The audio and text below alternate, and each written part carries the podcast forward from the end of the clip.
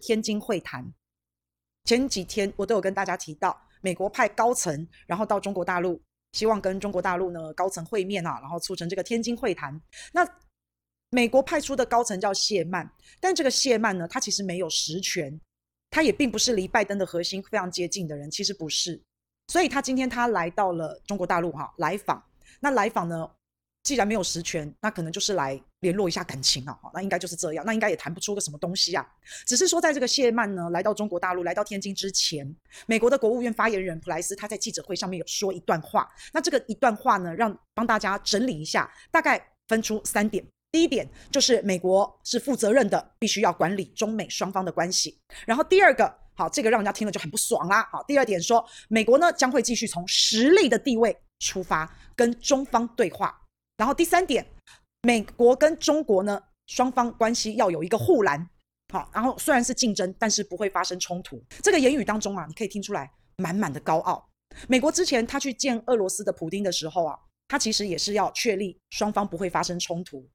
好，他也是，就像他今天讲的第三点，中美要有一个护栏，竞争不会发展成冲突。那之前拜登去见普京的时候，他其实也要确定，我跟你斗，但是斗，我把你当敌人，我把你当 killer，但是呢，我们不会打起来。其实你光看这一点，就觉得美国实在有够孬哎，真的是小孬孬哎，就是你明明很想要惹事，你知道吗？你明明很想要搞事，可是你又很害怕，你明明很想去戳人家，但是你又很害怕人家突然拿刀出来跟你拼命。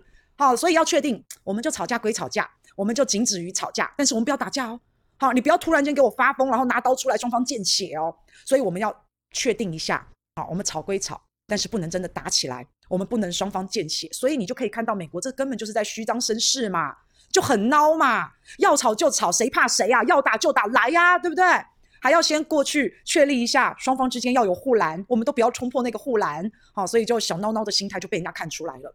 第二，他有说，美国有强调，他一再的强调，美国是从实力的地位出发，这反映了什么？美国是有实力的，你中方是弱者，所以美国就是用一种很高傲、很骄傲的，从那种世界霸权、世界老大的那种心态，你可以看出他满满的傲慢跟霸道。所以这就是他所说的，美国是从实力的地位出发。可是当美国你讲出这一句话的时候，其实你就已经有了危机意识了。怎么说呢？如果你真的有很大的实力，你会公开这样子喊话吗？你公开的这样子喊话，公然的这样子强调，在我看来是自卑感作祟。你要么就自卑，你要么就害怕，你要么就是又自卑又害怕。你根本不需要强调你从这个实力的地位出发嘛。你的国力很强，你的军事很强，然后你很有钱。然后你很凶，你会骂人，你会打人，你会告人，然后你很厉害哦。你出访别的国家，你去拜访你的朋友的时候，你还要先跟他说：“哎，我从实力地位出发，我来找你，还要这样子吗？”你想想看，郭台铭如果要跟你交朋友，郭台铭会告诉你：“嘿，我跟你讲话，我就有急哦。好，我要跟你交朋友之前，我要去你家之前，我会这样说吗？”郭台铭会告诉你：“哎，我企业家哦。”我很有钱哦，我今天我从实力的地位出发来跟你做朋友哦，会这样讲吗？张忠谋会这样讲吗？他们会动不动的告诉人家他是企业家一九几耶吗？他动不动会告诉你他的社经地位有多高？会这样吗？其实越要凸显自己的人哦，其实你有时候就是越害怕，不管是你实力地位不如人家也好，或是你怕被人家超越都好，你这样子的大拉拉的告诉大家，你就是已经输一半了。而且很喜欢大拉拉的表示，我就经验呢，哈，我的实力地位很强哎。越喜欢大拉拉表示的，越狗眼看人低；越说不在乎流量的，就越在乎；越强调不在乎抖内的，其实也就越在乎；越说别人蹭的，其实自己才是越会蹭。啊，其实大概就是这样。那不管是国与国，不管是人与人之间的交往，其实真的都非常的简单啊。不管谁大谁小，不管谁实力强谁实力弱，不管谁有钱，不管谁没钱，其实人人平等。你是庶民也好，你是基层也好，你是企业家也好，你是郭台铭也好，其实，在我们心中，其实本来就没有什么高低的概念，好，或是你是高层啊，我是基层，好，不会，我们本来就不会势利眼，反而我们跟一般的老百姓相处啊，我们是觉得舒服的，我们是觉得比较放松的，看到高层，我们也不会去攀龙附凤，我们也不会赶快贴上去扒上去。那就算在现实生活当中，你真的比我有钱，你的国力真的比我强，那你真的是高层，我真的是基层。可是你要能够赤裸裸的、公开的这样子强调，我从实力的地位出发。你要真的能够赤裸裸的这样讲出来，我就五斤耶，我探探就贼耶，立博好，真的这样讲，这样子强调，其实让人也是觉得很刺耳、很不舒服的哈。那因为当你说这个话的时候，当你说你从实力地位出发的时候，其实你已经看扁了对方，其实你已经看不起了对方，这个都是会感受到的。那当一个有尊严的人，或是有尊严的国家，你会想要跟这种人打交道吗？你会想要跟这种人做朋友吗？那谈事情的时候，你这么高傲的嘴脸，那还有什么好谈的？还有什么好讲的？哎，再怎么样，中国大陆也是一方之霸哎。它也是亚洲的强权哎，它也是世界工厂、世界市场哎，是不是？好，那而且一开始中国大陆其实一再的表示，从打贸易战之前开始，中国大陆就一再的不断的告诉大家，到现在为止都是，他一直不断的告诉大家，我没有要取代美国哦，我没有哦，我也没有要跟美国抗衡哦，我也没有要跟美国对抗哦。中国大陆在打贸易战两三年前其实是频频释出善意的，他就不知道为什么美国就是一直找茬嘛，他就是一直找茬，因为他害怕嘛，他觉得中国大陆已经。发展到一个，他已经大到一个，他就像是大象躲在树后面，什么韬光养晦都已经遮不住他的光了。所以美国就是一直要找茬，不断的找茬，因为他在害怕。那这一次谢曼到了天津访问之后，十月份会有一个 G20 的高峰会，在这个 G20 的高峰会上面，大家都在讲拜登想跟习近平见面，拜登想跟习近平见面，因为拜登在他担任美国总统上任这半年多来啊。他已经全世界世界游历已经一遭了。拜登不管是他本人还是他的团队，他连他的敌人普京他都见面了。你觉得他想不想要跟习大大见面？他非常必要，他也非常需要，他也一定要见。很简单，前不久美国的财长、财务部长叶伦曾经吃了诚实豆沙包，讲了个大实话。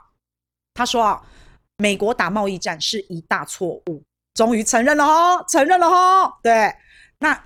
美国的财长耶伦他已经释放出了这样子的一个讯息，这个讯息非常的重要，这表示美国已经撑不住了，美国已经顶不住了。那为什么他撑不住，他顶不住呢？因为美国狂印钞票，狂印钞票造成美元就不值钱，美元不值钱，它在美国境内通货膨胀变得很厉害，小到卫生纸，大到房地产，因为不值钱，所以你就要用更多的钱去买。然后再来，美国它因为吃相太难看了，它狂印钞票，所以现在好多国家都不想要再用美元了，所以纷纷的去美元化。那再来，美国发售的国债，大家也不想要了，纷纷都抛售。他发售的国债要卖给你，你敢不敢要？你也不敢要啊，因为他实在印太多的钞票了。美国现在是大量需要用钱，非常的需要。全世界你放眼望去，哪一些国家可以救他？大概就剩中国大陆了。而且贸易战真的是一大错误，你给人家加关税。我本来美国人一百块可以买到中国大陆物美价廉的商品，这串手链一百块你就买得到。可是现在你加了关税，变成一百一十块，多出来的那十块谁要负担？你觉得是中国大陆的厂商负担，还是会转嫁到美国人的手上？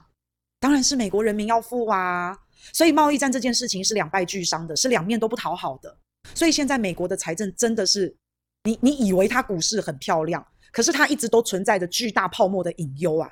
所以打贸易战，贸易战这个你加人家关税，那些关税到最后都转嫁到自己美国老百姓的身上了。那所以现在放眼望过去，真的只有中国大陆可以对美国伸出援手了。那你觉得拜登急不急？想不想跟习近平见面？当然想啦。那这一次派出这个谢曼来访问天津，就是一个前哨战。那我认为他们会谈出什么东西吗？我不晓得。我觉得一定不会有什么结果。就算天津会谈有结果。那个结果也就像是玻璃瓶一样，像是个花瓶一样，而且这个花瓶还是在桌子的边边角角，随时会被拍下去，随时会掉到地上摔个粉碎。因为你从他还没有见面，还没有会谈，你就看到了中美双方一个很高傲，一个不吃这一套，你就已经可以看到了嘛。而且再来，我觉得大陆真的是啊，也是这种大国外交啊，平常我们在台湾其实是看不太到的。一定要看他们中美双方那边斗啊，啊，斗而不破，超级精彩的。大家想想看哦，这一次的出访，这一次谢曼到大陆去，没有安排到北京，没有安排到中国大陆的首都，安排在天津见面。那大陆给了一个理由呢，是因为防疫的理由。这一招真的太厉害了，这个理由真的是冠冕堂皇，而且是滴水不漏，而且间接的打脸美国，表示我就是不相信你的防疫嘛，表示我中国大陆就是觉得你美国的防疫很烂嘛。所以我用防疫来作为理由啊，这个伤害性是零，但是侮辱性极高啊。所以言下之意，看不起你美国的防疫，你们防疫太烂了。那当然，除了防疫之外啊，另外美国派的这个高官谢曼来到了中国大陆，中国大陆来者他他是来者不善，他是没有怀好意的，因为出访前就已经是那种态度，就已经是那种姿态了。那谁知道你来大陆你会干些什么？好、几斤米米偷偷摸摸的。我当然要看好你谢曼啦，我怎么能够让你进到我的政治中心？好，所以就在离北京比较近的旁边的天津，你们去谈啊，你们去谈，免得你来我的北京搞一些见不得人的勾当。所以就用疫情为理由打脸美国的耳光，打脸于无形当中。所以这个理由呢，除了是看不起美国的防疫之外，另外也不让他踏到北京的首都的地上啊，所以就是双重打脸，滴水不漏。那另外，美国的媒体也很有趣哦。美国的媒体哦，他们大肆的报道谢曼这一次来到中国大陆访问，他们大肆的报道会跟大陆的外交部长王毅见面哈。那但是大陆就不一样喽，大陆一直很刻意的冷处理。大陆强调接待谢曼的是他们的副部长，叫做谢锋啊。那王毅是后面才会见的。那大陆发布这个消息的单位也很特别，是一个很模糊的单位。发布谢曼来大陆访问消息的单位是大陆的外交部发言人办公室。所以就是这个单位好像很大，又好像没什么，是一个办公室，但是又是外交部发言人的，就是这种非常模糊的地带。所以很显然的，就是刻意要去冷却，刻意要去冷处理啊。所以你从这个很多的细节就可以看到，中美双方对这一次的会谈，他们的态度简直就是天差地别。再加上谢曼本身他手中握有的权力其实真的不大，他不是决策者，他也没有权力在这一次的会谈立刻的下决定，任何的政策、任何的策略，他都没有办法去。立刻当下下决定，他也不是拜登的核心幕僚，所以搞不好，大陆觉得你们派谢曼来是不是在侮辱我们啊？搞不好也这样子觉得啊。好，你派这个二号人物、三号人物来，然后你还跟我说你们要从实力的地位出发，那中国大陆当然是冷处理，泼你冷水，打你脸，叫你们这个叫美国先放下你的狂妄跟傲慢。哎，中国人有一句话啊，中国人有一句话是说：“有朋自远方来，不亦乐乎？”这是我们的待客之道。好酒好菜是接待有诚意的人，是接待真诚的人。如果今天你的来访，你是要来到我家掀桌子吵架，那就不必了。你再有实力，你再从实力的地位出发，你也不能到人家家的家门去踹门，到人家的家门去骂人，也不可以这样了。那我刚刚讲过了。中国大陆一直以来，从两三年前打贸易战之前，就一直频频释出善意。因为其实大陆根本不想打贸易战，在川普的时代，他根本就是希望能够和和平平的，根本就是还抱有那种幻想，世界和平、世界大同、中美携手、人人共好，还抱持着那样的幻想。后来中国大陆应该也发现，有些人就是很自私。那你很自私就算了，你只顾自己的利益就算了。但是有些人就很喜欢找茬，他就很喜欢找麻烦，他就很喜欢去给你亲门踏户，然后做出一些损人不利己的事。像美国要来访，要到中国大陆的家里来玩，然后一边说要来，还一边的要去制裁大陆，还一边的要去对中国大陆的内政，不管是新疆也好，不管是香港也好，还要在那边指指点点，然后一边呢要中国大陆让利给你美国，然后你一边呢又要制裁中国大陆的企业。所以这一两年来，两三年来啊，看下来。我觉得大家已经可以抛开这个幻想了，大陆也应该忍很久了。毕竟你低声下气也低声下气过了，你耐心的等待也等待过了，你循循的善诱、引导、教导，告诉他们中国人做人做事的道理也教过了。但是一次又一次，一而再、再而三的被针对、被挑衅，我相信中国大陆忍很久了啦，哈。但是，一样一样，美国从来没有因此而改变，不但没有改变，反而变本加厉。他那种敌意，他那种恐惧，他那种害怕，他的妒忌，真的是表露无遗。也就是为什么美国会一直屡屡找茬的原因。所以在这种情况下，我觉得不管是人，不管是事，不管是国与国，不管是人与人，大家都可以看到，有时候忍辱是换不来尊重，有时候礼貌换不来客气，换不来双赢。大家有印象的话，韩市长在之前。选党主席的时候，曾经说过“温良恭俭，再也不让了”，也只有这样子，再也不让，其实才会换来真正的平等，才会换来真正的和平。那所以呢，这一次的会谈呢，我认为不会有什么实质上的太多的意义。就算谈出了个结论，就像我刚刚说的，也跟花瓶一样，中看不中用，而且随便一拨一掉在地上就是摔个粉碎。那我觉得实如果真的要讲的话，这一次的会谈更像是画好红线。画好底线，好，你不要来踩我，我也不要踩你。我表达的很清楚，我的底线是什么？台湾是重中之重，我表达清楚了，我要的。好，那你想要很高傲，你想要来越线、越雷池一步，我们是坚决不答应的，坚决不肯的。所以大概这一次谈完，我觉得唯一一个实质上的意义就是互相的了解吧，画好这条红线吧，大概就是这样了。